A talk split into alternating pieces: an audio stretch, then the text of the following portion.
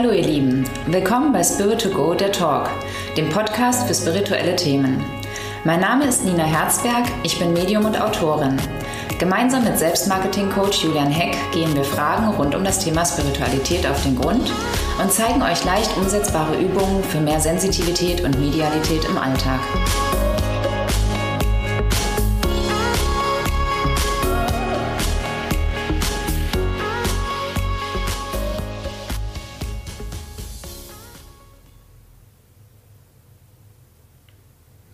Wir mal kurz in Stille. Ein stiller Anfang. Passend zu unserem letzten Thema der Meditation. Wir sind bei der Folge 8, Nina. Wir legen weiter, legen weiter los. Genau.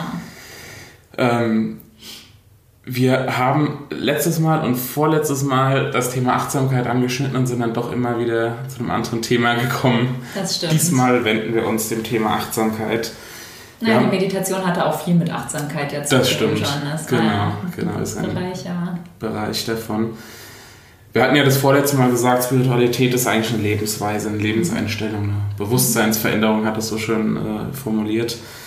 Ähm, Achtsamkeit ist auch gerade ein Trendthema. Also wenn ich in die Bücherei gehe, Bücher ohne Ende zum Thema Achtsamkeit. Ja.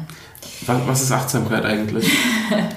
Also für mich ist Achtsamkeit ähm, das Mitkriegen, was gerade wirklich ist. Also wir sind ja die Hälfte des Tages damit beschäftigt zu planen, meine ganzen Listen irgendwie, was muss ich noch erledigen, einkaufen, was ist morgen, was ist übermorgen. Ähm, Terminplaner sozusagen ähm, oder auch damit beschäftigt eben, was war denn damals doch so gut das Leben, ähm, als der und der noch gelebt hat, als das und das noch war. Früher war alles viel besser sozusagen. Ähm, und Achtsamkeit ist eigentlich genau in dem Moment zu sein, so empfinde ich es. Also das, was ist hier jetzt gerade. Und darüber gibt es natürlich einige Bücher, die dann einem Übungen oder ähm, etwas vermitteln, halt so, wie kann ich denn genau jetzt hier sein? Weil das ist für unser Gehirn inzwischen relativ schwer geworden. Hast du eine Übung parat? also ich lese wenig Bücher über Achtsamkeit. Was ich gelesen habe, ist von Eckhart Tolle jetzt. Das hat mich damals, das war auch so zur Zeit meiner Ausbildung, hat mich sehr berührt, ähm, weil ich damit das erste Mal so in, in Verbindung gegangen bin oder das erste Mal davon wirklich so gehört habe ähm, dass es irgendwo auch gar keinen Schmerz gibt, wenn wir es schaffen würden, immer jetzt hier zu sein sozusagen. Weil eigentlich hier in diesem Moment kannst du mit allem umgehen, was gerade ist. Nur eben unsere Vorstellung davon, es ist ewig, wird es so weitergehen oder eben halt, ja, damals war alles anders oder so. Das ist das, warum es Leiden oder Schmerz für Menschen gibt. Und ähm, ich, ich praktiziere keine Übungen zum Thema Achtsamkeit, außer die Meditation, wo es ja auch darum geht, eben sich auf den jetzigen Atem, also immer nur auf diese Sekunde zu konzentrieren. Also nur einatmen, ausatmen, da bin ich ja auch eben bei meinem Körper, beim beim Atem und im Jetzt sozusagen. Das reicht mir als Achtsamkeit und mir das eben auch im Alltag immer mal wieder bewusst zu machen, wenn ich merke, boah, da bin ich total wütend, ich bin halt eine äh, schreckliche Autofahrerin für andere, weil ähm, ich ungeduldig bin. Also mein, meine größte Schwäche ist meine Ungeduld und ähm, wenn dann jemand halt mit 60 auf der Landstraße vor mich her gurkt, da praktiziere ich sozusagen das Thema Achtsamkeit, weil ich mich dann auf den Atem konzentriere und mich versuche runterzufahren und zu sagen, okay, es ist mir völlig wurscht und äh, ob ich jetzt zwei Minuten später oder drei Minuten früher ankomme, ist nicht wirklich relevant. Mhm. Jetzt, jetzt, nehmen wir die Episode gerade auf und es ist der 28. Dezember. Ja.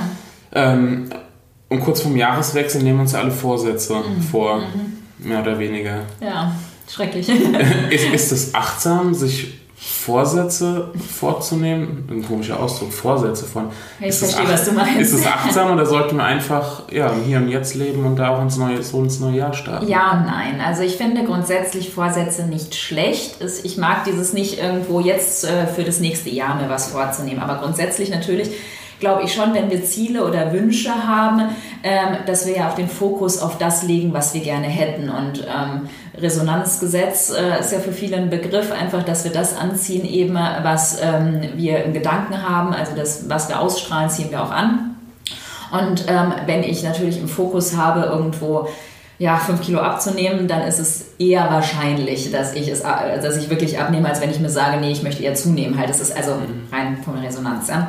Aber diese Vorsätze für, den, für das neue Jahr sind meistens mit Frustration verbunden, weil man es ja dann doch nicht so schafft. Oder sie sind nach einem Monat schon wieder vergessen und erst am Jahresende tauchen die wieder auf und man ist frustriert, weil man es ja nicht erreicht hat. Also ich bin kein Freund von diesen Vorsätzen zu Silvester. Grundsätzlich finde ich aber schon, sollte man sich mal hinsetzen und sich überlegen, okay, was möchte ich eigentlich in meinem Leben? Weil viele Menschen, das habe ich auch immer wieder die Klienten in der Praxis, die zu einem Aura-Reading zu mir kommen, wenn ich dann, ähm, also die wissen alle sehr genau, was sie nicht wollen oder worin sie unzufrieden sind. Aber wenn man dann mal fragt, ja, was macht dir denn wirklich Freude? Was erfüllt deine Seele? Ja, dann kommt da relativ wenig. Also dann sage ich oft, ja, schreib's dir mal auf. Schreib mal alles auf, was dir Freude macht, was dich berührt. Also egal, ob das jetzt irgendwie ähm, etwas ist, was man tut oder was man isst oder was man anzieht oder irgendwie so, ja, weil viele wissen gar nicht, was sie wirklich erfüllt. Ich musste gerade noch an einen Satz denken, ich weiß nicht, von wem er stammt. Ähm man weiß ja noch nicht mal im Wortlaut genau, aber so nach dem Motto, wenn ich gehe, dann gehe ich, wenn ich esse, dann esse ich. Ja, ach, wieder zum Achtsamkeit. Ich Achtsamkeit, genau, ja. nee, ist kein, kein Problem, äh, ist nur gerade im Kopf äh, herumgegangen. Den kenne ich auch, ja genau. Also das heißt eben die Achtsamkeit im Alltag, eben auf das, was du gerade tust. Nicht schon wieder beim Einkaufen eigentlich planen, was du an Essen kochst und beim Essen kochen schon wieder planen, was du danach machst, mhm. weil dann bist du ja immer eigentlich nicht da. Das stimmt. Wenn ich an Achtsamkeit denke, dann denke ich vom Gegenteil her an, auch an Angst oder Existenzängste, wenn man in die Zukunft denkt. Mhm. Wenn man achtsam ist, dann Gibt hat man keine eigentlich Angst? keine Angst, Nein. oder? Weil du in dem Moment eigentlich hier genau dein Bestes gibst. Und ähm, wenn du in dem Moment mit deiner Aufmerksamkeit bist, dann weißt du, dass du in dem Moment gerade das Beste gibst, sozusagen. Mhm. So, ja? Es ist keine Entschuldigung oder irgendwie ja. so, aber dann, du kannst nicht gleichzeitig Angst haben vor der Zukunft und in diesem Moment sein. Es geht nicht. Es funktioniert halt nicht. Nur es ist eben eine, eine, Trainings- oder eine, ja, es gibt wenig Menschen, die das wirklich langfristig und immer können, glaube ich. Also man muss sich halt immer mal wieder, wenn man es möchte, wenn man merkt, es tut mir gut, immer mal wieder zurückgehen mit seiner Aufmerksamkeit auf diesen Moment. Ja. Oder sich so Inseln schaffen halt. Ja. Ich kenne jemanden, der hat starke Existenzängste. Jetzt überlege ich, ich sage dem ja nicht, äh, hey, sei doch mal achtsam, dann läuft das wieder bei dir. Kann, kann man da so einer Person irgendwas raten? Ja, also natürlich irgendwo, äh, zum einen finde ich immer, ähm, was hilft, ist, sich wirklich aufzuschreiben oder wirklich bewusst machen, was ist das Problem, weil Ängste sind oft irrational. Also die wenigsten Menschen haben wirklich Angst, irgendwo zu sterben, sozusagen, weil also eine Existenzangst ist immer eine Angst vorm Sterben letzten Endes. Ne? Aber es geht oft, also wenn Menschen Existenzängste haben, die wenigsten davon sind wirklich so am Existenzminimum, dass sie Angst haben müssen, den nächsten Tag nicht zu überleben. Ist in dieser Gesellschaft in Deutschland auch wahnsinnig schwer. Ne? Also wir haben ein Sozialsystem, also du, du stirbst selten daran, wenn du kein Geld hast oder so. Ne? Und sich das wirklich mal durchzuspielen mit ihm gemeinsam, wenn er offen dafür ist. Also was ist das Schlimmste, was passieren könnte? Und selbst damit könntest du, könnte man damit noch umgehen. Kannst du da noch weiterleben oder verlierst du alles, was du hast? Und wenn du alles verlierst, was ist dann das Schlimmste daran? So, ja? mhm. Also wirklich mal dieses Horrorszenario komplett durchspielen, weil die meisten Existenzängste sind irrational kenne ich so ein bisschen als und dann Übung. Genau. Ja, das und das was ist und dann, dann, genau. und dann, und dann. Und, dann. und genau. was ist das Allerschlimmste daran dann so, ja? ja? Und selbst dann ist es das dann, also so einfach das mal komplett durchgehen, weil damit verliert es schon mal einen Schrecken. Natürlich sind äh, Menschen auch, die Panikattacken haben oder sowas, das ist irrational, klar, ja? Mhm. Und da kann man mit nur ein paar Übungen, also das, das braucht eigentlich oft eine Therapie. Mhm. Dass man natürlich, ich bin auch kein Freund von dem, nur verhaltenstherapeutisch irgendeine Übung zu machen ich bin immer jemand, der geht an die Ursache. Ich gucke immer hin, woher kommt denn das Drama. Verhaltenstherapeuten sind bestimmt gut für viele Bereiche. Ähm, für mich ist es aber oft auch ein Zudecken. Mhm. Also ich bin eher tiefenpsychologisch angehaucht und sage ja. immer, woher kommt das Thema denn? Und für mich hat es immer einen Ursprung meistens in der Kindheit. Mhm. Aber ich finde den Ansatz trotzdem gut, ähm, mit, mit der Achtsamkeit einfach auf Absolut. das Hier und Jetzt zu achten. Und das kann auch helfen bei Existenzängsten natürlich, genau. dass man eben einerseits mal durchspielt, dieses was dann so, ja? ja? und dann auch sich immer mal wieder in kleinen Momenten, natürlich wenn er plötzlich so ein, so ein Schub kommt, wo er nur Angst hat, da hilft ihm die Achtsamkeitsübung vielleicht mhm. nicht. Ja? Aber in kleinen Momenten, wo er merkt, oh, jetzt irgendwie kommt wieder eine irrationale Angst hoch, da sich bewusst machen, was ist denn jetzt gerade hier? Hier, ich sitze jetzt gerade auf einem Stuhl. Der Stuhl fühlt sich so und so an. Ich habe die Jeans an zum Beispiel. Wie fühlt sich die Jeans an? Also mit so ganz kleinen Sachen irgendwo seine Aufmerksamkeit auf das Jetzt lenken. Auf Wie schmeckt mein Kaffee? Ja, genau, auf das Positive, ähm, genau. da einfach dankbar zu sein. Ähm, ist auch ein Begriff, den ich jetzt hier noch stehen habe, Dankbarkeit. Mhm. Auch ein ganz großes Thema. Ich hatte vorhin im Vorgespräch schon gesagt, ähm, dass ich ganz, ganz viele Dankbarkeitsjournale inzwischen kenne. Die werden überall angeboten. Also bei Facebook ist die mhm. halbe Timeline mit, äh, mit, mit Anzeigen dafür voll. Ähm, dankbar, wie, wie kann man denn Dankbarkeit praktizieren, so dass es nicht so nebenbei passiert, ah ja, ach so, ja, ich äh, dankbar, dass ich hier in vier Wänden sitze und so, sondern gibt es da irgendwie eine Routine dafür oder? Ja, also Dankbarkeit ist natürlich auch so ein Inbegriff gerade. Ähm, mhm. Es ist, also wir sind in der Ausbildung gezwungen worden oder es wurde uns nahegelegt, ein Dankbarkeitstagebuch zu führen. Und ich fand das am Anfang richtig blöd. Also es war etwas eben, ähm, ich habe oft sehr negativ gedacht. Ich fand, äh, mein Fokus war immer auf dem, was nicht funktioniert und nicht auf das, was funktioniert. Und gerade dieses positive Denken hilft oft nicht halt, weil wenn was blöd ist, dann ist es halt blöd. Und ähm, ich habe ähm, ja drei Monate ungefähr ein Dankbarkeitstagebuch insoweit geführt, dass ich mir einfach nur einmal am Tag fünf Minuten Zeit genommen habe und aufgeschrieben habe, für was ich dankbar bin. Und mir ist oft nichts eingefallen. Da habe ich dann immer wieder wiederholt, ja, ich bin dankbar, dass ich ein Dach über dem Kopf habe. Ja, ich bin dankbar, dass, mein, dass ich noch eine Familie habe. So, ja. Ich habe es oft nicht wirklich gefühlt so. Aber ähm, dadurch, dass ich es machen musste, dadurch, dass ich mir vorgenommen habe, ich mache das auch, ja, wurde es einfacher und ich habe immer mehr gefühlt, ja klar, das ist ja toll und es kamen neue Sachen hinzu, für die ich dankbar bin. Und ich habe auch gemerkt, ähm, ich sehe nicht mehr nur das, ähm, zum Beispiel bei einer Freundin, mit der ich zum, über Medialität nicht reden kann, war bei mir immer, oh, die ist ja blöd, weil ich kann ja mit der nicht über Medialität reden, sondern habe dann gemerkt, ich bin dankbar dafür, dass ich mit ihr über Kindererziehung reden kann.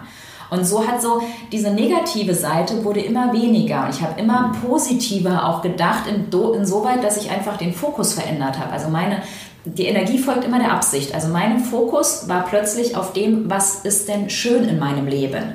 Nicht, ich rede mir alles positiv oder ich bin für alles Mögliche dankbar, was gar nicht toll ist, sondern was ist wirklich gut in meinem Leben. Und dafür konnte ich dann auch ehrlich dankbar sein. Und das wurde dann auch größer und da hat die Energie hat sich verändert.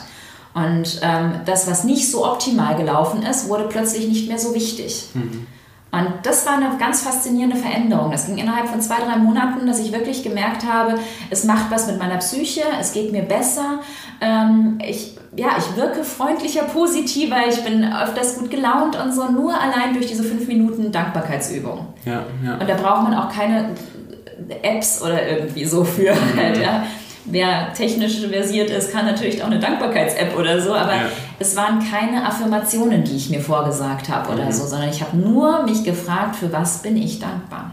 Ist eine schöne Übung, glaube ich, für euch, ähm, die ihr gerade zuhört, sich einfach fünf Minuten zu nehmen und ähm, zu überlegen, für was seid ihr dankbar und auch die Herausforderung anzunehmen, nicht immer dasselbe aufzuschreiben, sondern ja, gerade für die Menschen, die merken, es gibt so viel Negatives bei sich im Leben halt. Also die, die sagen, oh, es ist ja vieles so schlecht bei mir und das läuft mhm. nicht optimal, der Job nicht oder die Partnerschaft nicht und so. Ja. Dafür hilft es ungemein, sich ähm, damit auseinanderzusetzen, was ist gut.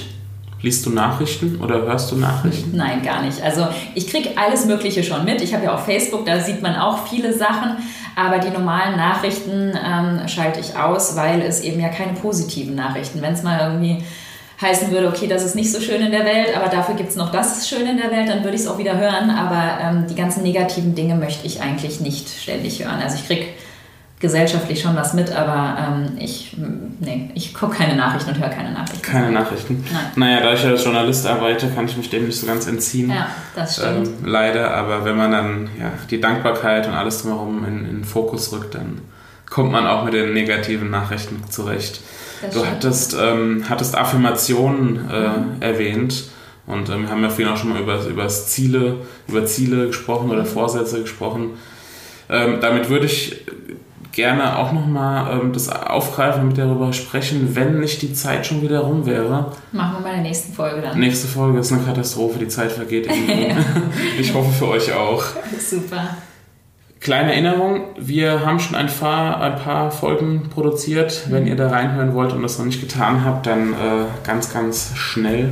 Wir sind jetzt, ja. glaube ich, in der achten Folge, oder? Dann gibt es mhm. schon sieben. Ja. Ähm, und es wird auch weitere geben. Bei iTunes findet ihr den Podcast Spirit to Go, der Talk. Da könnt ihr ihn abonnieren. Oder auch in einer anderen Podcast-App, die ihr nutzt. Es gibt ja noch genug Alternativen zum Apple-Imperium. Und ähm, dann hören wir uns auf jeden Fall beim nächsten Mal wieder. Das machen wir. Danke fürs Tschüss. Gespräch. Ciao.